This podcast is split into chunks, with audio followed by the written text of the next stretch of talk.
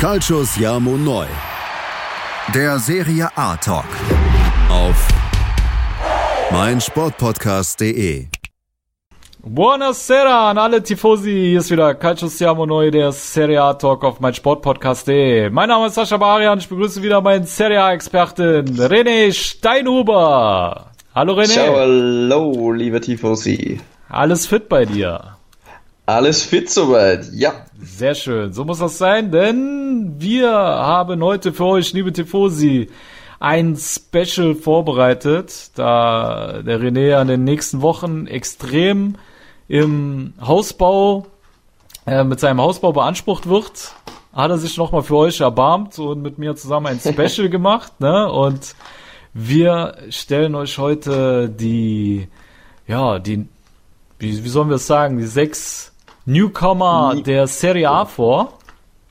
Genau. Genau. Und ähm, das, liebe Tifosi, ähm, damit ihr wisst, wie unsere äh, Bedingungen waren, wir haben uns einfach nur vorgenommen, dass wir uns ähm, Spieler vorknöpfen, die jetzt nicht unbedingt jung sind, Talente sind, sondern einfach die neu im italienischen Oberhaus sind und jetzt ja in den ersten sieben Spieltagen äh, ihre Duftmarke setzen konnten. Und äh, ja, René und ich, wir haben uns gedacht, wir stellen euch dann einfach mal sechs vor. So kein richtiges Porträt, eher so ein Kurzausflug zu den sechs, damit wir hier auch mal eine halbe Stunde durchkommen, was für uns beide, glaube ich, Rekord wäre, ne? haben wir noch nicht Halbes. geschafft, oder? Wir haben nicht einen Nee. Podcast unter einer halben Stunde, oder? Ne, ab und an haben wir schon eine halbe Stunde Intro gemacht. Ja, das Intro, haben wir schon ja. mal geschafft. Genau, das haben wir Aber. Podcast an sich jetzt nicht, nein. nein. Nee, ne? Ich denke, das wäre auf jeden Fall Rekord. Also ähm, halbe Stunde ist schon ordentlich, ordentlich mutig, würde ich Ja, jetzt mal ja, sagen. ja. Aber wir können es ja versuchen, ja genau. Genau. Und damit ihr wisst, wie wir das machen, wir haben uns vorgenommen, jeder Spieler kriegt eine maximale Zeit von fünf Minuten. Und wenn diese fünf Minuten rum sind, dann werden wir dem anderen auch ins Wort fallen, damit wir da wirklich mal diesen Zeitrahmen festhalten und vielleicht auch mal wie ein ganz normaler, kurzer, knackiger, prägnanter Podcast rüberkommen, ne? Ja, so wie normale Menschen das auch machen. Auch so Genau. werden, ja. Genau. Obwohl es ja auch andere Fälle gibt, äh, wie du mir erzählt hast, ne, in Sachen Politik, da hast du gemeint, da dauern die Podcasts ja drei bis vier Stunden. Das ist ja dann wieder eine Ja. ganz andere Hausmarke, ne? Ja, genau. Ja, sind wir, glaube ich, noch wirklich äh, kurz und prägnant mit unserer Stunde, die wir da äh, durchschnittlich genau. erzählen. Genau. Ja, Gut. Wir reiten quasi durch den Podcast. Genau, wir reiten, richtig. Gut, René, ich habe die Uhr gestellt. Ja, wir fangen an mit dem ersten Spieler und die Uhr läuft dann ab jetzt fünf Minuten, liebe Tifosi. Wir fangen an mit einem Spieler vom AC Mailand und zwar Rafael Leao und ja, René und ich haben uns dazu entschieden, den äh, mit ins Programm zu nehmen, weil, ja, René, wie soll man sagen, also in einer wirklich katastrophalen Mailänder Mannschaft war er eigentlich so der einzige Der Lichtblick. Lichtblick, ne? Ja, absolut, würde ich auch so sehen. Selbst bei dem desaströs, desaströsesten Spiel des Jahres oder vielleicht der letzten fünf Jahre gegen Florenz äh, war er eigentlich überragend. Es hat so gewirkt, wie wenn Leao mit zehn Hydranten spielen muss und er ist nur der Einzige, der eigentlich auf Niveau, auf einem ordentlichen Level spielen kann. Richtig. Das stimmt, er ist eigentlich momentan wirklich der, der, der noch scheint. Ja, richtig. Und äh, bei diesem äh, Trauerspiel durfte ich live dabei sein, durfte aber auch Leao live sehen und ähm, er war wirklich der einzige Lichtblick und sein Tor, was er an diesem äh, Spieltag erzielte gegen die Viola, war herausragend, als er da alle ausgetribbelt hat. Aber zu den Stärken und Schwächen kommen wir später. Erstmal wollten wir so ein bisschen seinen Werdegang für euch ähm, so ein bisschen rausfiltern. Und zwar äh, durchlief der junge Portugiese äh, bei Sporting ab der U15 eigentlich den ganzen Jugendsektor und ähm, debütierte in der Saison 2017-18 in Portugals erster Liga und kam insgesamt auf fünf Einsätze, in denen er zweimal traf und ein Tor vorbereitete für das Seniorenteam. Doch dann gab es ja, ähm, so einen kleinen Vorfall, würde ich mal sagen, bei Sporting. ich weiß nicht, ob du das Klein, mitbekommen hast, äh, dass die war- Hooligans da äh, das Trainingsgelände äh, attackiert Genau. haben. Ne? Hast du da was von mitbekommen? Weil ich hab, an mir ist das völlig vorbeigegangen. Ne? Ja, ja, da habe ich sogar das Video gesehen, wie sie die Straße entlang gegangen sind. Da haben Leute gefilmt und äh, die waren da schon so maskiert, was heißt mit Sturmhauben und so halt, ja. ja. Und da war ja dann sogar ein Spieler dann sogar körperlich verletzt. Ich weiß jetzt nicht mehr sicher, wer es war. Aber es war auf jeden Fall nicht Leo Bastost oder so war. Da sind ja. ja dann mehrere Spieler in dem Sommer dann, haben dann wechseln dürfen, quasi aufgrund mhm. der Vorfälle, das ist ja, glaube ich, eingeklagt worden bei der FIFA oder so, glaube ich, dass genau. sie dann wechseln dürfen. Genau. Äh, sind dann einige kostengünstig weggekommen und Leao war einer dieser, die dann sogar ablösefrei wechseln durften. Genau, kostengünstig ist da das Sprichwort. Also ein Mann, der ähm, ja jetzt diese Saison für knapp 23 Millionen äh, ohne Boni zum AC Milan gewechselt ist, durfte dann letzte Saison ablösefrei den Verein Richtung Lille verlassen und wie René angedeutet hat, vor der FIFA hat man geklagt und zwar kam man mit dem Argument, dass man Angst um die eigene Sicherheit habe und deswegen war mhm. Leao einer der Spieler, der äh, die Portugiesen dann verlassen hat. Gelson Martins war ja zum Beispiel ein anderer, der ja, auch total begehrt war, ne? Genau, und, und William, glaube ich, Carvalho, genau. äh, durf, durfte auch wechseln. Aber der für eine geringe Ablöse, also da war auch irgendwas, die haben eigentlich unter dem Marktwert damals verkauft. Ich glaube, der ist nicht ablösefrei gegangen. Aber ja, ja, ja, das war ein großes Thema, da hat man ja geglaubt, die ganze Mannschaft fällt genau. auseinander und es sind dann doch einige noch geblieben. Genau, genau. Ja, jedenfalls ähm, war es dann so, dass er ähm, dann äh, ablösefrei zu Lille gegangen ist und ähm, Sporting hat nochmal äh, eine Klage eingereicht bei der FIFA, wo man nachträglich 45 Millionen verlangte, plus weiterer etwaiger Zahlungen, doch äh, vergebens das Ganze. Und ja, der 1,88 Meter Schüne kam dann letzten Endes mit der Empfehlung eines U17 Europameistertitels und 23 Toren in Sportings U19 nach Frankreich. Darüber hinaus feierte er mit 18 Jahren sein Debüt im Seniorenbereich. Also das alles war so seine Visitenkarte, als er nach Frankreich kam. Und auch in der Liga A wusste der Dribbelkünstler zu überzeugen. Er erzielte in 16 Einsätzen 8 Tore und 2 Vorlagen.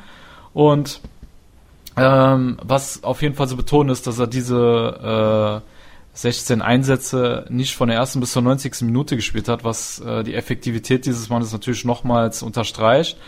Ja, dann mhm. sicherte sich äh, Milan für 23 Millionen Euro die Dienste des jungen Portugiesen René. Und ja, du darfst ja. gerne mal seine Vorzüge und Defizite unseren Tifosi näher bringen. Ja, wie du es schon anklingen hast lassen, zählt auf jeden Fall mal die Abschlussstärke ähm, zu seinen Vorzügen. Äh, bei Lille hat er auch selbst gesagt, in einem Interview hat er deutlich mehr in der Box gespielt, als es jetzt momentan bei Milan der Fall ist. Ja. Äh, konnte da auch seine, wie er es jetzt nennt, Finden nicht so unter Beweis stellen, sondern war da eher äh, der Stoßstürmer und hat da durch Tore geglänzt. Mittlerweile sieht man aber dann schon das größere Potenzial, was es da zu erahnen gibt, denn Leao ist unfassbar schnell. Mhm. Er ist hat einen sehr, sehr guten Antritt, ist stark im 1 gegen 1. Mhm. Aber was mir da in seinen Dribbelsituationen, wo er vielleicht noch leichte Defizite hat, ist dann die Entscheidungsfindung, was mache ich jetzt, wenn ich über den Spieler drüber gekommen bin. Also dann so der letzte Pass, der kommt ja. noch nicht hundertprozentig richtig gut, ja. aber die Ansätze sind richtig abartig. Also das sieht man schon sehr, sehr selten, nicht umsonst. Ich weiß nicht, Sascha, hast du auch die Worte seinen, seines ehemaligen Sporting Lissabon Trainers, vielleicht kannst du dich noch daran erinnern, äh, mit ja. wem er da verglichen ja. hat, was er da gesagt hat. Ich, weiß nur noch, also ich weiß nicht mehr den genauen Wortlaut, aber ich meine, er hat den mit dem brasilianischen Ronaldo verglichen, ne? Ja, genau. Er hat gesagt, ähm, Raphael ist äh, eine richtige Nummer 9. Ähm, hm. Ich würde sagen, er ist, am Anfang habe ich ihm geglaubt, er würde ihn mit, Chris, mit Cristiano vergleichen, aber er hat gesagt, eher das Phänomen Ronaldo, hat er gesagt, wegen seines Tempos, seiner Technik und seiner Qualität im Finishing. Ja. Und ähm, auch ein zweiter ehemaliger Trainer hat dann noch gesagt äh, gehabt, es ist mit Abstand das größte Talent seit Cristiano Ronaldo, das den Rasen von Sporting Lissabon betreten hatte. Wow. Also die, die Lobeshymne sind schon äh, sehr, sehr groß auf Rafael Leao und man konnte in den ersten Spielen schon erahnen, welches Potenzial er hat. Also für mich war auch, wie du es angesprochen hast, das Spiel gegen Florenz so ein magischer Moment. Er hat es auch äh, selbst so genannt. Es war mhm. ein Augenblick, wo er ja, ähm, ein Moment der Fantasie hat er es genannt und er hatte nichts zu der verlieren. Kreativität quasi. Ja, genau. Es war einfach eine instinktive Aktion und hm. hat da zwei Spieler nass gemacht auf zwei Quadratmeter und hat eiskalt abgeschlossen. Es war brillant, also sehr, hm. sehr gute Aktion von Leao und ich denke, wir können uns noch auf viele schöne Aktionen und Spiele freuen in der italienischen Liga auf den jungen Burschen. Weißt du, an wen der mich erinnert, René? Der, der erinnert mich so ein bisschen an äh, Aubameyang von seiner, von seinem Fähigkeitenprofil ja. her. Weißt du, wie ich meine? Ja. Mhm. Der ist halt genauso und schnell, der ist gut im 1 gegen 1, äh, der ist abschlussstark und Aubameyang hat zum Beispiel bei Dortmund auch auf dem Flügel angefangen, ne? weil im Zentrum halt noch äh, Lewandowski da war und später hat er sich dann, sag ich mal, vorgearbeitet und so wie es ja aktuell mhm. aussieht, scheint Pioli auch mit ihm auf dem Flügel zu planen, wenn man sich jetzt so die ersten voraussichtlichen Aufstellungen anschaut, ne? Gut und gerne kann es so sein, ja. Und seine Geschwindigkeit ist natürlich, ja, Milan fehlt auch etwas die Geschwindigkeit am Flügel. Süß ist jetzt zum Beispiel auch nicht der schnellste, der bringt dann was mit, das sonst keiner hat. Ja, ja. Rebic hat natürlich auch eine, noch eine Geschwindigkeit, aber ich sage ja. jetzt, Leao ist da schon noch einen Ticken schneller. Also ja. das ist oberstes Geschwindigkeitslevel. Ja, absolut. Gut, ähm, wir sind schon wieder zwei Minuten drüber. Ich äh, wollte aber nicht ins Wort fallen, weil ich selber auch viel gequatscht habe. Und ja. äh, deswegen wollte ich dir da auch noch ein bisschen Raum lassen. Aber bei sieben Minuten machen wir Schluss mit Leao und ja, ähm, ja vielleicht ähm, ja, wie machen wir es? Gehen wir zu zum nächsten über? Ja, gehen ja. wir zum nächsten. Ne? Ich bin jetzt total ja. irritiert, dass wir schon fertig sind. So, das irritiert ich auch. Gerade. Ich komme jetzt gar nicht damit klar eigentlich. ja. Es fühlt sich so ungewohnt an, René. Stell sofort die Uhr neu. Ja, ja, mache ich auch. Also, fünf Minuten und ja, wir fangen an mit äh, dem, was heißt wir fangen an? Jetzt kommt der nächste Mann und zwar ähm, wollen wir uns einem nordmazedonischen Ausnahmetalent widmen, welches aktuell für den Vizemeister aus Neapel die Schühe schnurrt, René. Und du hast dich über den Werdegang von Elif Elmers schlau gemacht und wirst den Tifosi jetzt mal so ein bisschen die Chronologie des genau. äh, Ausnahmetalents näher bringen. Genau, Elif Elmas ist erstens mal ein mazedonischer Fußballspieler mit türkischer Abstammung, das ist vielleicht ein kleines Detail am Rande, mhm. der bereits mit 16 Jahren in der mazedonischen Liga debütiert hat. Okay, die mazedonische Liga ist jetzt nicht der absolute Burner, aber trotzdem hat ähm, Elmas da muss man schon sagen, in 35 Spielen auf sieben Tore und weitere sieben Assists geschafft. Das ist schon für einen 16-Jährigen ein abartiger Wert. Wert. Ja. Und dann hat sich das Ganze im Jahr 2017 der türkische Erstligist Fenerbahce Istanbul nicht entgehen lassen können und hat dann den jungen Mazedonier an Land gezogen. Mhm. Kam da im ersten Jahr aber noch eher bei der Jugend zum Einsatz und jetzt im in seinem zweiten Jahr dann quasi in der Saison 18-19 machte er 29 Spiele in der türkischen Liga und erzielte vier Treffer, spielte auch in der Euroleague sieben Spiele und war dort auch in sehr, sehr vielen Spielen der Protagonist und ja, auch im Frühjahr war es dann eigentlich schon so, dass er mit sehr, sehr vielen Top-Clubs in Verbindung gebracht worden ist. Äh, waren auch Manchester City und viele andere Engländer dran und er entschied sich aber dann meiner Meinung nach dann auch für den richtigen Wechsel, für den nächsten Step zu ja. Neapel und ja, also das ist einmal ein bisschen so die Kurzchronologie. Ähm, auf die Stärken und Schwächen können wir jetzt nur eingehen. Ich kann nur sagen, Elmas ist auch in derselben Gruppe, Nordmazedonien ist in derselben Gruppe wie Österreich in der EM-Qualifikation. Mhm. Und ich durfte ihn da in den, im Spiel gegen Österreich sehen und habe natürlich die anderen Mannschaften auch verfolgt. Denn Nordmazedonien war so ein bisschen der Konkurrent. Ja. Ist jetzt aber ziemlich zu Ende, also Österreich dürfte durch sein. Und ja, Elmas hat im letzten Spiel, es war gegen Slowenien, hat er zwei Tore erzielt. Genau. Ähm, das erste in einer überragenden Art und Weise, wo er dann den Tormann noch überhebt. Mhm. Also, ja. Aber die Stärken und Schwächen, die wir uns jetzt noch der nette Herr Sascha Baharian etwas näher vorstellen. Ja, da muss ich dich enttäuschen. Äh, ich habe es mir ganz einfach gemacht, René. Ich habe einfach äh, Cristiano Cuccarello gefragt, unseren Neapel-Korrespondenten. Ja, ja. Okay. Ne, ich wollte dich da überraschen mit seiner Expertise, weil der sieht den Woche für Woche. Ich habe ihn jetzt äh, auch schon ein paar Mal gesehen und war auch sehr begeistert. Mhm. Aber ich höre mir jetzt erstmal an, was er zu sagen hat. Ich habe mir seine Sprachnachricht auch noch nicht angehört. Und dann äh, werde ich meinen Senf auch noch dazugeben, falls ich der Meinung bin, dass ich irgendwas ergänzen möchte. So, dann hören wir uns mal die Stärken und Schwächenanalyse von Cristiano Cuccarello an. Ja, hallo Sascha. Ja, AJ Elmas, äh, die zwei Top-Fähigkeiten, die er aus meiner Sicht besitzt, die man sofort sehen kann, ist äh, einmal sein sehr, sehr gutes Passspiel, ähm, hat auch eine sehr gute Übersicht und vor allem auch äh, in seinem Alter ähm, wirkt er schon sehr, sehr routiniert auf, der, äh, auf, auf dem Feld. Und ähm, ja, das hat mich sehr überrascht. Also er hat schon eine sehr, sehr starke Ausstrahlung auf dem Spielfeld. Und ich finde, das sind die zwei äh, Hauptmerkmale bei ihm. Dazu ist er technisch sehr, sehr stark. Also auf jeden Fall riesiges Entwicklungspotenzial noch. Ähm, in Mazedonien spielt er auf der 10, bei uns auf der 6. Also ich sehe den auf jeden Fall auch weiter im offensiven Bereich. Ich finde, auf der 6 ist er ein bisschen Verschwendung aus meiner Sicht. Ähm, aber Riesentalent. Also ähm, ich finde, der hat auch schon sofort eingeschlagen bei uns, hat auch schon in der Champions League gespielt, in der Serie A ein paar, ein paar Spiele. Also ähm, ja, sehr, sehr guter Mann. Also ist schon ein Juwel. Wenn der sich weiterentwickelt, dann kann das ein ganz großer werden später. Jo, also das war ähm, die Stärkeneinschätzung. Und äh, zu den Stärken möchte ich noch so ein bisschen ergänzen, ähm, weil mir das ein bisschen zu kurz kam. Ich meine, er hat gesagt, er wirkt routiniert, routiniert, ne? Also, und ich möchte halt noch gerne dazu sagen, so, ich finde halt der Typ, der brennt wie Feuer, ne? Der, also, wenn du den Spielen siehst, du merkst richtig bei dem die, diese Grinta, ne, von der wir immer reden, René. Yeah. Dass äh, der Typ einfach in jeder Zelle in seinem Körper brennt und Bock hat zu kicken und ähm, genau. total enthusiastisch auch auf dem Platz ist und äh, er auch selber gesagt hat, für ihn ist es ja auch ein Traum, für Neapel und unter so einem Trainer wie Ancelotti zu spielen. Und das merkst du einfach, der ist mit, mit Freude da dran, der, der ist total unbeschwert, der, der sucht geradezu diese Eins gegen eins Situation. Und ähm, was ich auch total krass finde, dass er für sein Alter so eine unglaublich schnelle Auffassungsgabe hat. Ne? Also egal wie eng der Raum ist, der Typ weiß, was er zu machen hat, reagiert sofort und ähm, hat immer eine Lösung parat, also ja. Ja, ne? Genau.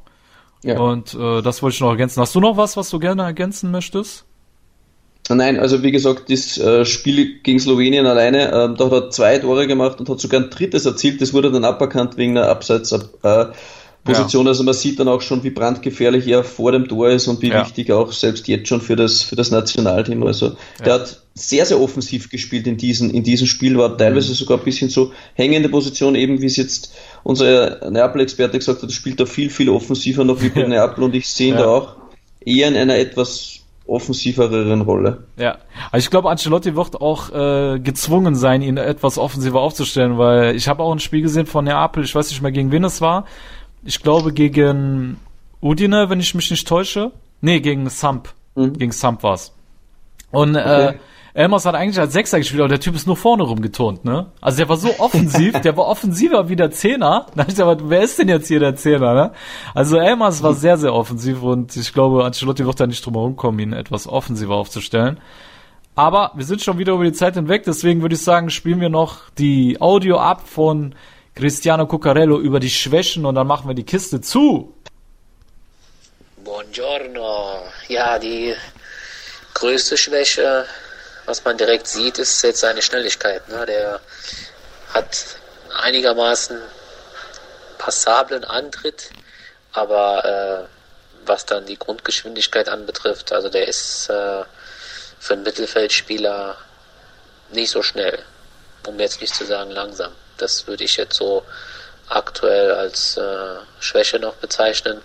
Und ähm, gut, geht in die Zweikämpfe teilweise etwas zu hastig ran so dass er sich auch mal die ein oder andere gelbe Karte abholt. Ne? Also die Erfahrung fehlt ihm dann noch. Ne? Das äh, ja, kann man schon sagen. Also im 1 gegen 1 ist er nicht verkehrt, aber ja, geht dann halt, wie gesagt, äh, teilweise auch unüberlegt in den Zweikampf rein oder so. Ne? Das, das wären so die Sachen, die man als negativ bezeichnen könnte. Jo, das ist die Analyse von Cristiano Cuccarello. Hast du dem noch was hinzuzufügen?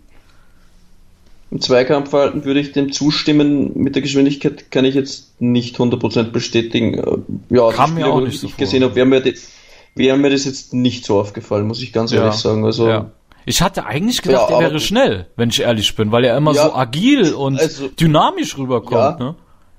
ja Hast du auch gedacht? Auch, aber ich will, ja. ich will jetzt nicht komplett das Gegenteil wie, ja, auch im Spiel gegen Slowenien, das zweite Tor, was er da macht, da geht er richtig die Brust ab. Also, ja, ja da kann man vielleicht noch drüber diskutieren, aber sonst, glaube ich, der Rest ist stimmig. Ja. Okay, alles klar. Dann hüpfen wir weiter, wenn wir schon wieder drüber sind. Genau, wir gehen weiter zum nächsten Mann. Ich meine, wenn wir zweimal knapp sieben Minuten haben, müssen wir eigentlich eine Pause machen, ne? Dann machen wir Pause. Machen wir ja, Pause, weil bei Castrovilli das äh, wird schwierig, da die fünf Minuten zu halten. Und ja, liebe Tifosi, dann wisst ihr auch schon, wer gleich kommt. Ja. Deswegen, wir machen jetzt eine kurze Pause und dann geht's weiter mit unserem nächsten Newcomer und das wird Castrovilli von der Fiorentina sein. Also bis gleich, liebe Tifosi, bei äh, Calcio Siamo Neu, der Serie A Talk auf mein Sportpodcast.de. Schatz, ich bin neu verliebt. Was? Drüben. Das ist er. Aber das ist ein Auto. Ja, eben. Mit ihm habe ich alles richtig gemacht. Wunschauto einfach kaufen, verkaufen oder leasen. Bei Autoscout24. Alles richtig gemacht. In rund 40 Folgen habt ihr mich jetzt schon sagen hören, I want to tell you about the Beatles. Ich habe euch die Geschichten zu ihren Alben und ihren Songs erzählt, euch ihre wichtigsten Wegbegleiter und Vertraute vorgestellt und natürlich die Orte, die für die Bandgeschichte eine wichtige Rolle spielten. Habt ihr die drei bisherigen Staffeln schon durchgehört? Nein? Na, worauf wartet ihr dann noch? Rein in den Podcatcher eurer Wahl und einfach mal losgehört. Und folgt gerne auch unserem Instagram-Kanal iwtty-Beatles Podcast.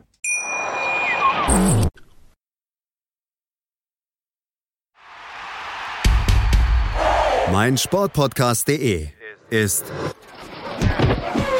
Sport für die Ohren. Like uns auf Facebook. Willkommen bei mein Sportpodcast.de. Wir sind Podcast. Wir bieten euch die größte Auswahl an Sportpodcasts, die der deutschsprachige Raum so zu bieten hat. Über 20 Sportarten, mehr als 45 Podcast-Serien, über 9000 veröffentlichte Podcasts und über 5 Millionen Podcast-Downloads allein im Jahr 2018. Wir sind Podcast. Wir sind mein Sportpodcast.de. So, liebe Tifosi, da seid ihr wieder bei Calcio Siamo Neu, der Serie A Talk auf mein Sportpodcast.de. Und wir machen jetzt weiter mit dem nächsten Newcomer der aktuellen Serie A Saison, René. Und wir wollten uns diesmal einem Talent von der Viola widmen. Und zwar geht es um Gaetano Castrovilli, wie wir ihn eben schon angekündigt haben der quasi wie Phönix aus der Asche emporgestiegen ist, René. Erzähl den Leuten mal, wo der Typ überhaupt herkommt, weil so richtig auf dem Radar hatte den ja jetzt gar, äh, keiner gehabt, ne? Das glaube ich, ja. Ähm, ja, Castrovilli begann seine Fußballkarriere in der Heimatstadt Minervino Murge. Ist ein Amateurverein okay. und wechselte dann zum AS Bari mhm. und dort in der Jugendabteilung fiel er dann den Herren aus der Toskana sehr stark auf Mhm. und wechselte dann zu Florenz in die Jugend, hat dann in der Primavera gespielt und hat in elf Einsätzen sechs Tore und neun, Assists gemacht in der wow. Primavera, also 15 Torbeteilungen. Das ist schon richtig krass. Und als Mittelfeldspieler, hat, ne? Ja, als Mittelfeldspieler, obwohl ja, er, das werde ich dann noch betonen, ähm, dann ist er ja ausgeliehen worden an Cremonese in die Serie B und dort hat er auch ab und an am Flügel spielen dürfen. Ja. Ähm, hat und die haben das, die Leihe dann nochmal verlängert auf, eine, auf ein zweites Jahr. Das heißt, er hat jetzt schon zwei Jahre in der Serie B gespielt, hat jeweils 26 Spiele für Cremonese gemacht, 17, 18 und 18, 19 ja. und hat einmal ein Tor und vier Assists und vier Tore und vier Assists im zweiten Jahr und ist jetzt wieder zurückgekommen in die Serie A und darf unter Montella glänzen. Und ja. da ich es kurz machen möchte, denn ich habe gehört, du hast einen ganz besonderen Gast und der hat eine Meinung zu Castrovilli. Ja, so kann man sagen, dass ich einen ganz besonderen Gast habe. Und zwar ähm, haben wir quasi die Serie A Twitter-Polizei äh, äh, bei uns im Podcast, wie wir ihn gerne nennen, weil äh, wir auch schon, oder ich weiß nicht, bist du auch von ihm rasiert worden oder nur ich? Ja, bei Gianpaolo bist du rasiert worden, ich wollte dich dann ein bisschen schützen, glaube ich. genau. genau. Ging auch in die Hose. genau. Aber ähm, wenn man sich so die Tweets von äh, dem jungen Mann anschaut, dann haben wir einfach gesehen, der hat auf jeden Fall Plan, der der äh, atmet Serie A und auch die unteren Klassen, also kennt sich auch gut in der Serie B aus und Deswegen war er für uns natürlich genau der richtige Ansprechpartner für Gaetano Castrovilli. Und wir reden hier von ähm, Sportjournalist Christian Staffler. Er ist hauptberuflicher äh, Sportjournalist, der äh, nicht nur über den Fußball schreibt, sondern auch über Eishockey und Wintersport, ist bei einer Südtiroler, Südtiroler Tageszeitung in der Redaktion tätig und hat auch schon verschiedene Blogs. Wir beispielsweise die Zeit, Cavani's Friseur und unterwegs Fan sein. Äh, dort hat er ein paar Gastartikel verfasst und ist nebenbei auch noch Trainer, also wie man merkt, äh, der Typ atmet Fußball. Und ja, den haben wir mal angesprochen ob er uns die Stärken und Schwächen von Gaetano Castrovilli näher bringen möchte. Und er war sofort einverstanden. Und ja, seine Meinung möchte ich euch natürlich nicht äh, vorenthalten. Ja, sowas richtig. ja, hi Sascha. Ähm, bei kurz ein paar Worte zu Castrovilli, den ich natürlich schon auf dem Schirm habe. Und ähm, ja, der sicher eine der großen Überraschungen der bisherigen Serie A-Saison ist. Er war ja ursprünglich nicht einmal angedacht, dass er bei der Fiorentina bleibt, weil er ja die letzten zwei Jahre bei Cremonese, einem Mittelklasseverein in der Serie B, verbracht hat und äh, sollte eigentlich mittrainieren, um dann weiter zu verliehen werden. Es stand auch schon eine Rückkehr zu Cremonese in die Serie B im Raum. Allerdings hat er dann recht schnell ähm, Montella überzeugen können, der bereits nach wenigen Tagen dann im Trainingslager auch gesagt hat, dass äh, Castrovilli sich keinen Millimeter aus Florenz wegbewegen wird.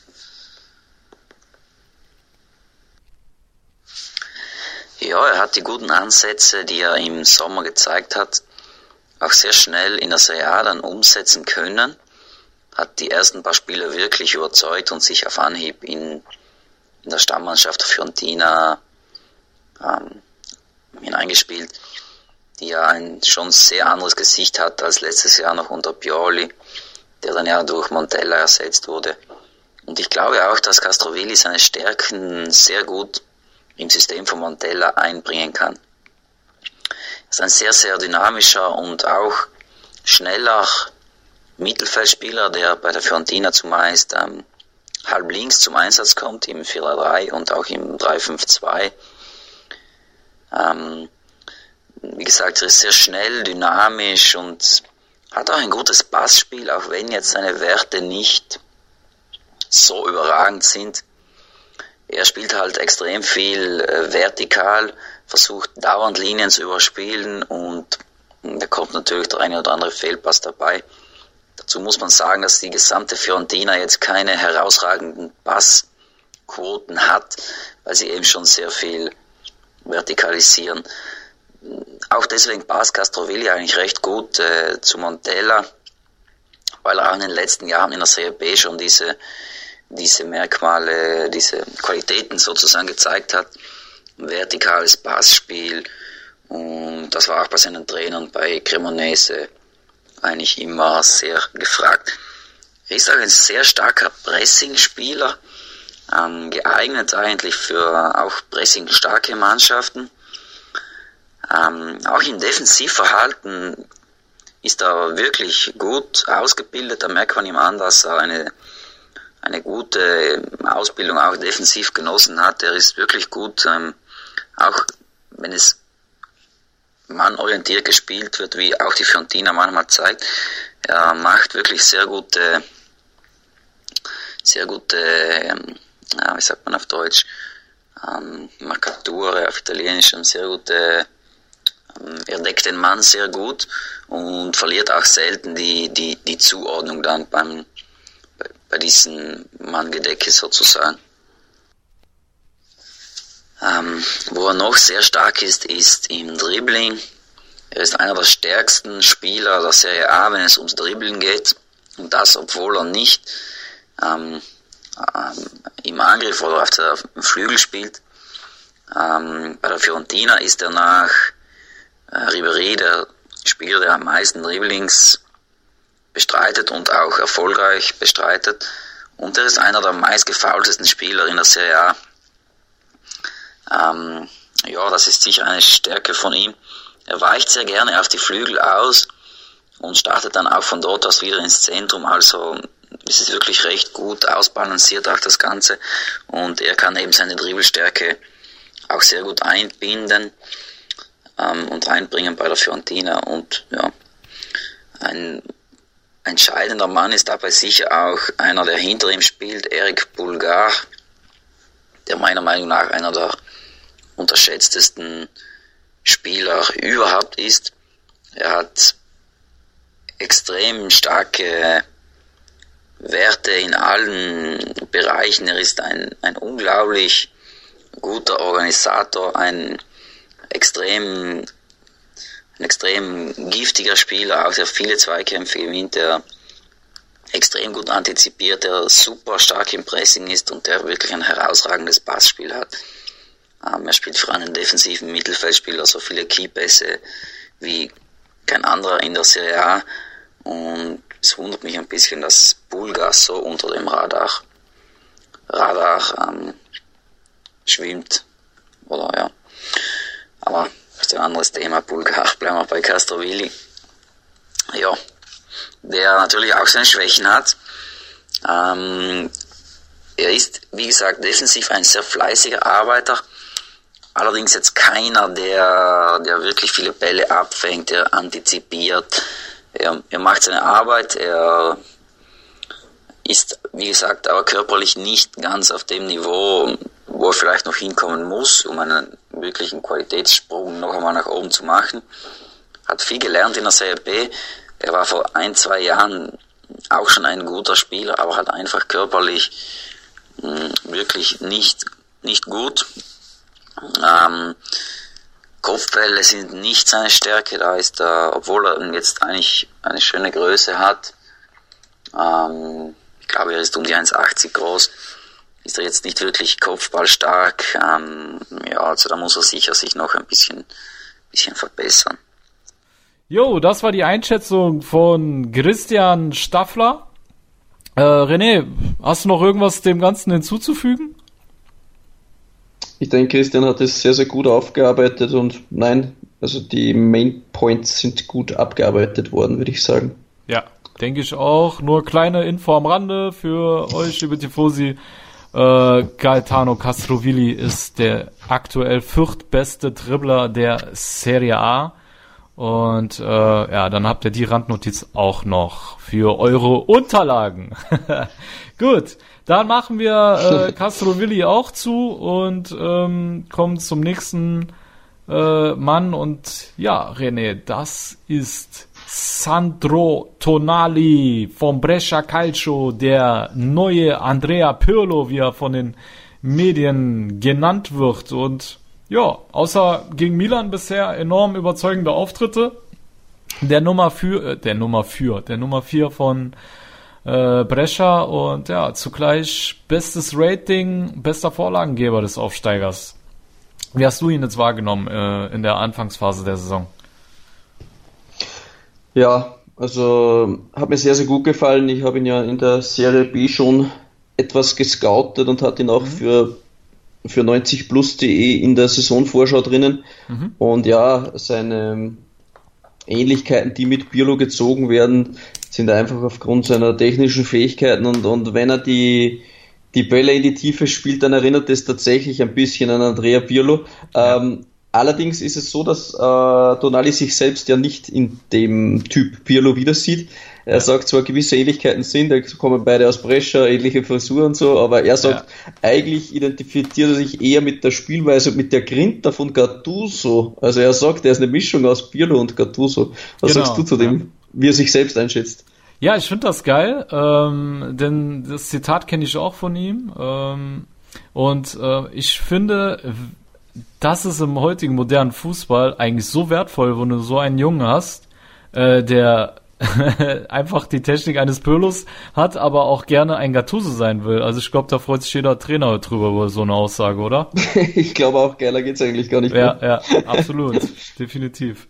Du kannst ja mal den äh, Tifosi so ein bisschen seinen Werdegang näher bringen, weil ich denke, die meisten haben eigentlich erst was von ihm gehört, äh, als klar war, äh, dass äh, Brescia in die Serie A aufgestiegen ist und äh, wahrscheinlich auch da, da er mit der Nationalmannschaft da äh, in schon zu Serie B Zeiten äh, in Verbindung gebracht wurde. Wurde er nicht sogar nominiert für die Nationalmannschaft als Zweitligaspieler oder habe ich das falsch in Erinnerung?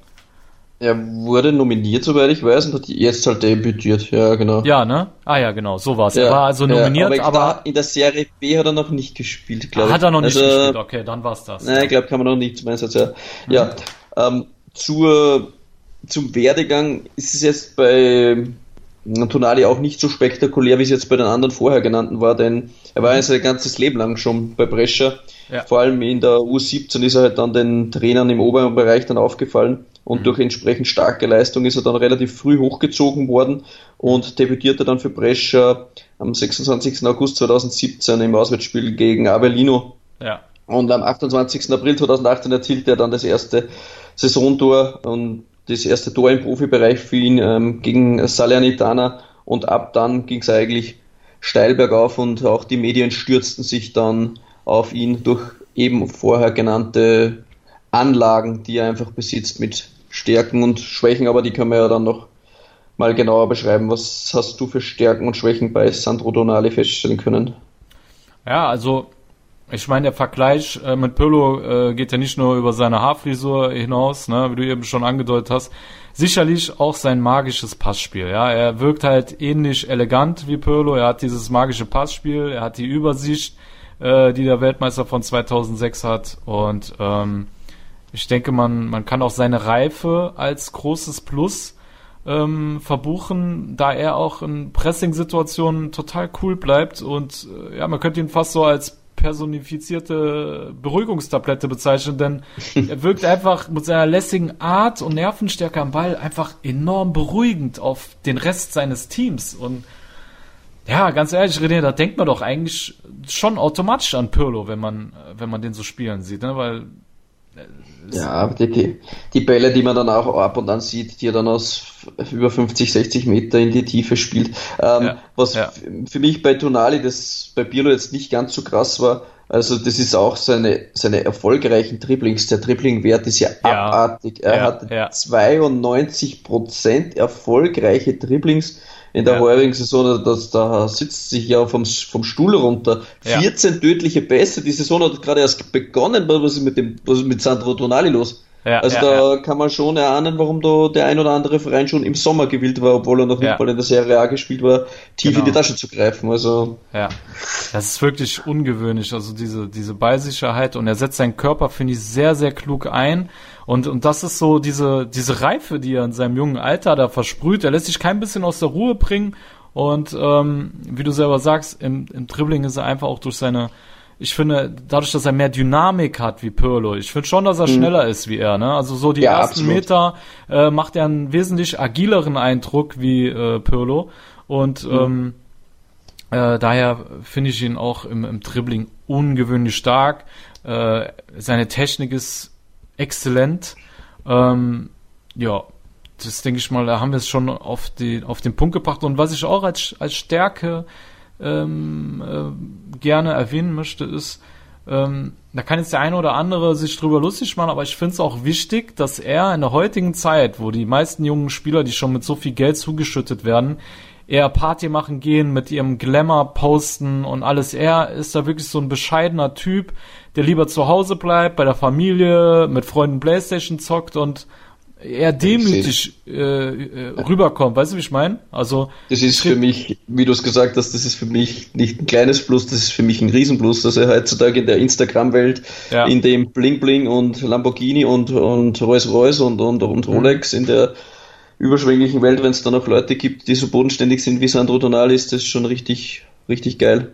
Genau, sehe ich genauso. Und das ist einfach eine Frage der Mentalität und ähm, ich denke, dass äh, Sandro Tonali mental wie körperlich einfach alles mitbringt, äh, was du von einem Register und einem modernen Fußballprofi einfach erwarten kannst. Ne? Ja, und, ich finde es auch seine, ja. seine Selbsteinschätzung, der Vergleich mit Gattuso finde ich auch, spiegelt es auch in den Statistiken wieder, denn er ja. hatte auch 78% erfolgreiche Ballabnahmen. Also das ja. hatte Pirlo in seiner ganzen Karriere nicht. Also das ist echt krass gegen den Ball auch so stark. Also klar, aber vielleicht, wenn wir ihn so hochloben, also bis jetzt ja die krasseste Lobeshymnen fallen vermutlich gerade auf Tonali ab. er hat schon auch Schwächen. Ja. Was hast du da festmachen können? Also ich finde, gelegentlich hält der junge Lombarde noch zu lange den Ball und überschätzt sich auch gerne mal in seinen Fähigkeiten. Also er will es dann äh, mit zu viel auf einmal aufnehmen, ist ein bisschen zugechillt manchmal. Und ähm, ich finde auch sein Positionsspiel ist ausbaufähig. Aber das sind Defizite, denke ich mal, die du im Laufe deiner Karriere dann auch durchaus korrigieren kannst. Und äh, er ist nun mal jetzt auf einem anderen Niveau. Ja, es ist was anderes in der zweiten Liga, äh, es mit zwei, drei Leuten auf einmal aufzunehmen als in der ersten Liga. Die sind dann schon etwas kompetenter äh, äh gegen ja. den Ball. Wie sieht's bei dir aus? Was hast du so gefunden? Ja, ähm, ähnlich. Ähm, mich hat's bisschen äh, geschreckt, äh, seine Passquote. Ähm, ja. Klar, das ist natürlich auch dem geschuldet, ähm, dass er natürlich sehr, sehr viele Risikopässe eingeht, ja. aber er hat eine verhältnismäßig schwache Passquote für, für, einen, für einen Register. Also mhm. ich bin gerade im Flugmodus, daher kann ich jetzt das gar nicht abrufen. Ich habe natürlich wie immer alles up to date normalerweise. Ja. Ja, ja. Aber damit euer Sound top genug ist, will ich das euch natürlich nicht vorenthalten. Ja. Ähm, so, die Passquote, ja genau, beträgt 70 Prozent aktuell. Also da hat er sicher noch auf jeden Fall Luft nach oben. Mhm. Das würde ich sagen, aber es ist auch natürlich dem geschuldet, wenn du 14 tödliche Pässe hast, da gehst ja. du natürlich auch eine Menge Risiko und das ist natürlich auch. Aber ja. das sind kleine Details. Und natürlich ist er ja. im Kopfball sehr, sehr schwach. Also, aber klar. Trotz seiner Größe, trotz seiner Größe, weil klein ist der ja nicht, ne? Nein, ist er nicht, aber das ist ja. schon eine Schwäche. Also ja, ja da hat ja. er schon auch Luft nach oben, aber die Vorzüge, würde ich mal sagen, sind 99 Prozent und der Nachteil einer. ja, absolut. Und ähm, die Passquote lässt sich durchaus auch damit erklären, dass er gerne lange Bälle spielt und das ist nun mal ein anderes Niveau, als ob du jetzt ähm, beispielsweise wie so ein Freuler von Atalanta immer nur diese zwei Meter Pässe spielst, flach und dadurch eine hohe Passquote hast oder du halt gerne lange, hohe Bälle äh, schlägst, um das Spiel zu verlagern. Die sind immer schwieriger zu spielen, das zieht das Ganze dann natürlich noch runter. Absolut. Das, ne? Absolut. Nein, nein, ja. ich hab's, glaube ich, eh relativiert, aber ja. man muss auch was erwähnen, wenn es zu erwähnen ist. Aber ja, auf jeden Fall. Statistisch ist es ja. auf jeden Fall richtig, das zu erwähnen und äh, ich denke mal, dass unsere Zuhörer dann auch sensibilisiert sind, in Zukunft sich das genauer anzuschauen. Ich werde jetzt auch drauf achten. Ne? Gut. Ähm, Wir sollten Pause machen, glaube ich.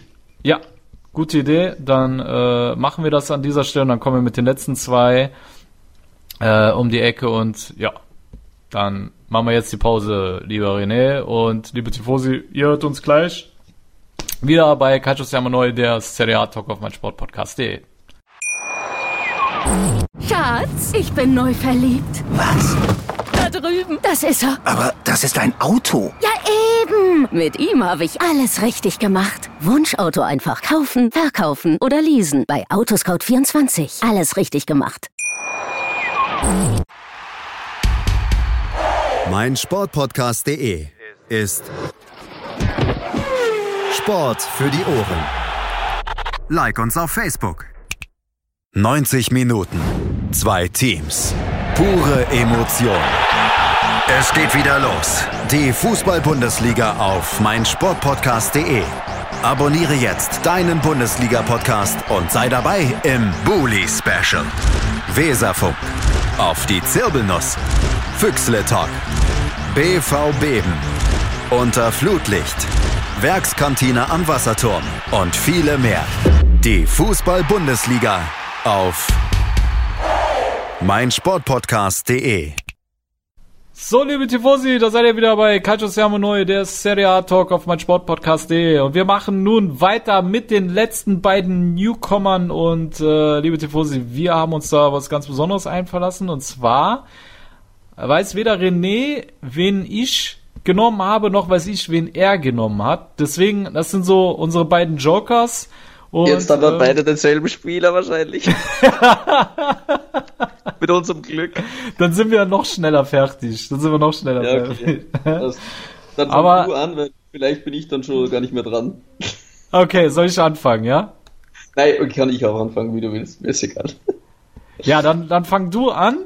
Okay. Ähm, dann kann ich meine Unterlagen verbrennen, wenn du den Spieler hast, den ich habe, und dann bin ich fein Alles raus aus klar. der Sache. Also, wen hast du dir ausgewählt für den einen Newcomer? Spieler, der, mit dem jetzt glaube ich keiner rechnet. Zumindest Ja. war das mein Ziel. Ja.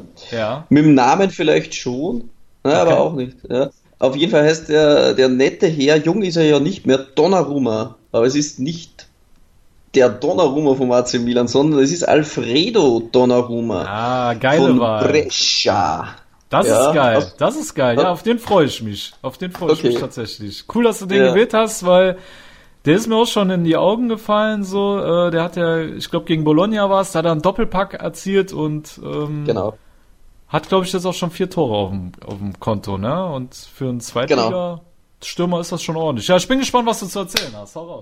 Ja, also Alfredo Donnarumma. Also ist ein 28-jähriger Italiener, Ja. der eigentlich erst vor zwei Jahren seinen Durchbruch sozusagen äh, geschafft hat. In der Saison 17-18 ging er für Empoli in der Serie B auf Torejagd und schaffte es äh, mit 21 Toren und 5 Assists auf eine ziemlich beachtliche Quote Ja. und blieb aber dann der Serie B erhalten und wechselte 18-19 zu Brescia und konnte dann die Quote noch einmal übertreffen. Und ja, der 1,80 Meter große Mittelstürmer erzielte dann in 32 Serie B Spielen 25 Tore und 7 Assists und verhalf somit äh, seiner Mannschaft dann zum Aufstieg in die Serie. Also die zwei Saisonen in der Serie B muss man ihm lassen. Also das Ja. war mal ordentliche Hausnummer, würde ja, ich mal sagen. absolut. Definitiv. Und jetzt war halt sehr spannend zu sehen, ob das jetzt so den Lapadula-Effekt hat. Der trifft ja, jetzt nur in der Serie B oder ist der auch in der Serie A stark? Ne? Brescia hat es da auch natürlich Balotelli geholt, der war zwar anfangs ein bisschen gesperrt, aber auf mich macht er jetzt ähm, den Eindruck, dass er das Ganze auch in der Serie A dauerhaft abliefern kann. Also was auffallend ist, er hat einen sehr, sehr guten rechten Fuß. Den linken hat er eigentlich nur zum Laufen. Ähm, Ist auch gut in der Luft, also ist ein kopfballstarker Mittelstürmer, ähm, der sich sehr, sehr gut positionieren kann. Ja. Ähm, weiß immer gut einzulaufen, auch das äh, Duett, was im Vorjahr mit Tonali, der ihn immer wieder gut mal geschickt hat oder auch den ein oder anderen Assist äh, geliefert hat. Ja. Was sicher ist, er ist jetzt nicht der klassische spielende Mittelspieler, äh, Mittelstürmer, weil er auch eine schwache Passquote hat, na ziemlich. Also ähm, ja, er hat auch zum Beispiel ja jetzt, er hat zwar drei tödliche Bälle gespielt, aber zum Beispiel hat nur 60% äh, zielgenaue Pässe. 60% ist wirklich Boah, das ist schon schwach, ja. ist ja ist ein schwacher Wert. Ähm, Ja. Wie gesagt, der Abschluss ist sehr, sehr stark. Kopfball. Er arbeitet auch sehr, sehr hart nach hinten. Also das kann man ihm absolut nicht abstreiten. Ähm, er arbeitet defensiv sehr, sehr gut und steht leider relativ viel im Abseits. Also ich denke, aber es ist seine erste Saison jetzt in der Serie A und ähm, hat sonst wirklich nur in unterklassigen Vereinen gespielt, wie bei Salernitana, Catania, Ja. Empoli, Como, Citadel und ja, und jetzt ist es quasi sein erstes Jahr in der Serie A und ich freue mich auf viele weitere Treffer von ihm, denn es ist auch ein geiler Typ Spieler einfach, wo glaube ich die Einstellung auch die richtige ist und das Herz am rechten Fleck sitzt. Darum freue ich mich auf einen weiteren Donnarumma in der Serie A. Aber ich finde, ich finde, äh, dieses, dass er ständig im Abseits steht, äh, finde ich gar nicht so verkehrt. Ich meine, äh, Pippo Inzaghi hat es ja nicht anders gemacht und äh, Stimmt. Ne, wenn er dann durch ist, ist er durch. Der provoziert das dann halt auch und äh, Ja. von daher, ja, ist halt auf den Spuren von Super Pippo in der in der Sache, ne? Kann man so Ja, sagen. Gehen wir gleich auf Super Pipo. Ja, da kommt, also Ja. wenn ich an Abseits denke, denke ich an den Sag. ich Ja, kenne aber keinen anderen Spieler, der Er öfters im Abseits stand wie der. oder? oder Ja, ist so. Ferguson gesagt, glaube ich. Ist so, es ist wirklich so. Also es gibt keinen anderen Abseitsschleicher wie äh, Inzaghi so. Das war auf jeden Fall seine seine große Stärke. Ja, dann Aber würde cool. ich sagen, Ja. für Donnarumma soweit habe ich mein Pulver verschossen. Ja. Sascha, auf wen dürfen uns wir freuen jetzt? Wen Also- hast du im Talon? Ich kann dir schon mal sagen, ähm, das Motto, was du hattest, hatte ich auch. Ich wollte jemanden bringen, mit dem keiner rechnet, der aber trotzdem es verdient hat, bei den Newcomern äh, in der Newcomer-Liste äh, genannt zu werden. Und zwar habe ich mich für einen 27-Jährigen entschieden. Also der ist auch nur ein Jahr jünger wie der Donnarumma. Und ja, spielt beim Aufsteiger Lecce, hat die Nummer 10 und heißt Filippo Falco. Sagt dir der Name was? Ja, Logo, der ist mir gegen Inter relativ stark aufgefallen. Also ja. Lecce hat so ordentlich auf die Mütze bekommen, aber ja. der Falco, der ist mir da das erste Mal ein bisschen aufgeblitzt. Ja, ja, interessanter Mann.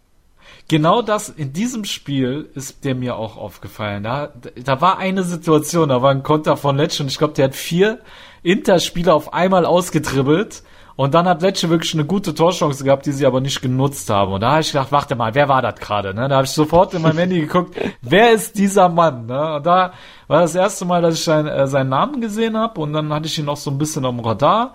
Hab und gesehen, hast du geglaubt, er, der ist ein österreichischer Pop Popsänger, der ist eigentlich schon verstorben. genau, genau. Die Reinkarnation von Falco, die jetzt bei Lecce aufläuft mit der Nummer 10. Und ja, ich hatte ihn dann äh, weiter auf meinem Radar, hab gesehen, dass er äh, eigentlich außer gegen Neapel hatte er jedes Mal eine gute Bewertung. Und äh, dann habe ich den noch gegen Torino gesehen. Da hat er eine richtige Show abgeliefert. Ja, also haben auch die Medien den richtig hochgejubelt und äh, mhm. äh, Coach Fabio Livarani, der wurde da schon äh, von der äh, regionalen Presse ähm, ja, wie soll ich sagen, die haben da schon ordentlich Druck gemacht, dass er jetzt in die Nationalmannschaft muss und so und äh, oh, äh, ja, ja, die haben da wirklich äh, richtig Druck gemacht und äh, die Erwartungshaltung ist ganz groß diesem Mann gegenüber und die Varani hat auch sofort gesagt, äh, erstmal langsam, ja, äh, erwarte nicht so viel von dem Jungen und hat da so ein bisschen versucht, die Euphorie zu zügeln, weil ja, Filippo Falco war schon wirklich sehr, sehr stark. Er wird auch der Messi von Salento genannt und äh, für die Tifosi, die nicht wissen, äh, was Salento ist, das ist eine Region im Südosten Italiens, also quasi am untersten Absatz des Stiefels, da auch wo Lecce ähm, mhm. ähm, sich befindet. Genau, und er wird zwar Messi genannt, Messi von Salento, aber er erinnert eigentlich von seinem Fähigkeitenprofil, René, erinnert er eher an Fabrizio Miccoli. Ja, geil, ja. Ja? Er ist richtig stark im Dribbling, also der, der, ja. der Falco. Kann auch gute tödliche Bälle spielen, also das ist wirklich, ja, schon so eine Tendenz, ja. ja Nicoli, ne? wo, der war da auch in Süden, aber Palermo war der, ja, zu Hause, oder? Der hat, ja, der hat, der hat Palermo stark seine... gespielt. Ja, genau, der war, äh, der war, glaube ich, sogar eine Palermo-Legende, ne, der Mikoli, ja. kann man schon sagen. Aber er hat mhm. tatsächlich seine Karriere bei Lecce beendet in der dritten Liga, ne? Ah, okay. Ja, Deswegen, da war ich auch überrascht. Ja, ja, okay. mir auch. Das hatte ich dann recherchiert, da war ich auch ein bisschen überrascht. Und ja, um es äh, kurz zu machen, ähm, der Werdegang von Falco ist halt auch krass. So, wenn du seine ganzen Vereine liest, äh, da kommst du dir vor wie bei einer, wenn du eine Speisekarte liest. Der ist ja erst 27, aber der hat schon so viele Live-Vereine. Ne? Der war bei äh, Juve Stabia, bei Trapani, bei Pavia, bei Regina, äh, bei Perugia, Benevento, Pescara und der einzige Wechsel, den er vollzogen hat, war eigentlich von Lecce nach Bologna und von Bologna zurück nach Lecce. Okay. Ja, das war eigentlich der einzige Wechsel, aber leider hatte er bei Lecce ständig von 2011 bis 2016 hatte er ständig seine Leihstation und äh, bei Bologna hätte er mal Serie A spielen können, hatte aber nur acht oder neun Einsätze, konnte keine, äh, konnte sich nicht durchsetzen, verschwand dann wieder in der Zweitklassigkeit ohne Spuren in Italiens Billetage zu hinterlassen. Ne? Das erinnert mich ein bisschen so an, da gibt es einfach so Spieler, die zwar für magische Momente bereit sind, aber die brauchen einfach das absolute Urvertrauen vom Trainer und dann können ja. sie auch glänzen und vielleicht war das das ständige Wechseln, das tut den Spielern auch nicht gut. Kein Rhythmus, ja. da kannst ja. du dann auch nicht groß aufzeigen, dann hast du vielleicht ein gutes Spiel, dann bist du ein bisschen angeschlagen, wechselst du wieder weg. Und vielleicht ist es tatsächlich, es gibt so Spieler, die scheinen dann wirklich erst mit 27 Jahren vielleicht. Vielleicht ist Falco einer von diesen, äh, Dado Brichot, glaube ich, hat einer Kassen damals bei Monaco, der hat mit glaube ich, mit 23 noch in der vierten Liga in Frankreich gespielt und mhm. war dann im Champions League Finale dann ein paar Jahre später, ich kann mich da noch gut erinnern. Äh, ja. Äh, vielleicht ist Falco so ein Kandidat, der, der jetzt noch, keine Ahnung, alle über, überzeugt. Also von den Anlagen her, die zweimal, wo ich ihn gesehen habe, habe ich gedacht, wow, das ist ein krasser, krasser Fußballer. Ja, und äh, vor allem ähm, das Krasse war dann, äh, dass er dann 2018 im Sommer, dann ist er äh, zurück zu, zu Lecce, wenn ich das jetzt richtig in Erinnerung habe. Ich will jetzt keinen Scheiß erzählen. Genau, ja. 2018 kehrte er zurück, genau. Und dann verhalf er dem Team von Fabio Livarani mit 15 direkten Torbeteiligungen in 25 Einsätzen zurück Sehr in die nett. erste Liga. Das ist halt schon ein krasser Wert, ne? Ja. Das ist ein richtig krasser Wert. Und ähm, du hast es schon richtig gesagt. Er ist dir durch das Dribbling aufgefallen. Würdest du mir glauben, wenn ich dir sage, der Typ ist der beste Dribbler der Serie A? Nein, hätte ich jetzt nicht geglaubt. Krass, ne? Der Nein, ist auf Platz nein. 1 vor Ribéry. Wow. Ja. Okay. Unfassbar. gewinnt. Wow. Der gewinnt 77,8% seiner Dribblings. Also das ist schon, ist schon krasser Wert. Das Mhm. ist krass. Das würde ich mal so nennen. Ja. Und äh, er ist außerdem, weil jetzt der, ich habe eigentlich gedacht, der Typ wäre einfach nur dribbelstark, ja, weil ich habe mir gedacht, sonst wäre er mir schon irgendwie vorher bekannt gewesen, aber der ist auch sehr passstark. Er kann den tödlichen Ball spielen, er kann die langen Bälle spielen, er kann das Spiel verlagern, er hat die Steilpässe drauf, er hat eine tolle Übersicht und äh, auch statistisch untermauert der Wert, dass er drei Schlüsselpässe pro Spiel spielt.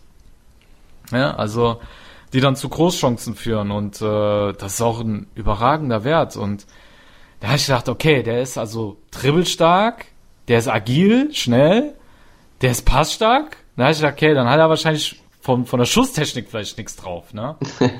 Aber hat der auch. Er kann auch gut schießen, ne? Er hat eine sehr äh, tolle Schusstechnik, er zieht gerne Tore, vor allem außerhalb der Box. Also der Typ ist nur 1,71 Meter groß, aber der hat eine richtige Klebe, ne? Der zieht dann wie Suso oder Robben von rechts nach innen und dann zieht er ab mit links und dann sitzt die Pille, ne? Und äh, die. Standards bringt er gefährlich rein und äh, da ich gedacht, das kann doch nicht wahr sein. Warum? Warum hat der Typ bisher noch nicht den Durchbruch gefeiert, wenn er solche Anlagen hat, ne? Mhm. Kann nur im Und- Kopf liegen. Genau. Da habe ich mir gedacht, okay, Kopf ist ein Problem. Dann hat schon sein Coach Livarani auf der PK betont, dass er äh, so lange schon Anlaufschwierigkeiten hat, weil er einfach durchweg ähm, fehlende Kontinuität zeigt über Jahre hinweg, ja, dass er einfach Okay. die nötige Dis D- Konstanz nicht besitzt, dieses äh, Niveau zu halten. Und natürlich kann man auch zugeben, dass er natürlich äh, vor zwei Jahren ein erhebliches Verletzungspech hatte. Da hat er auch nur neun Einsätze gehabt und ja, da geht's ein ganzes Jahr, geht dir verloren dadurch. Ne? Ja, ja.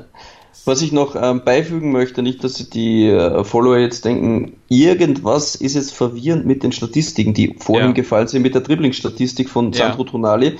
Ja. Jetzt habe ich das für unsere Follower noch ganz schnell recherchiert, weil ich Mhm. ja zuerst gesagt habe, Sandro Tonali hat erfolgreiche Dribblings von über 90 Prozent und das soll jetzt schwächer sein als von Falco. Äh, da ging es jetzt darum, Falco hat deswegen die stärkste Dribbling-Statistik der Liga, weil er 3,0 Dribblings pro Spiel gewinnt und dieser Wert ist spitze in der Serie A.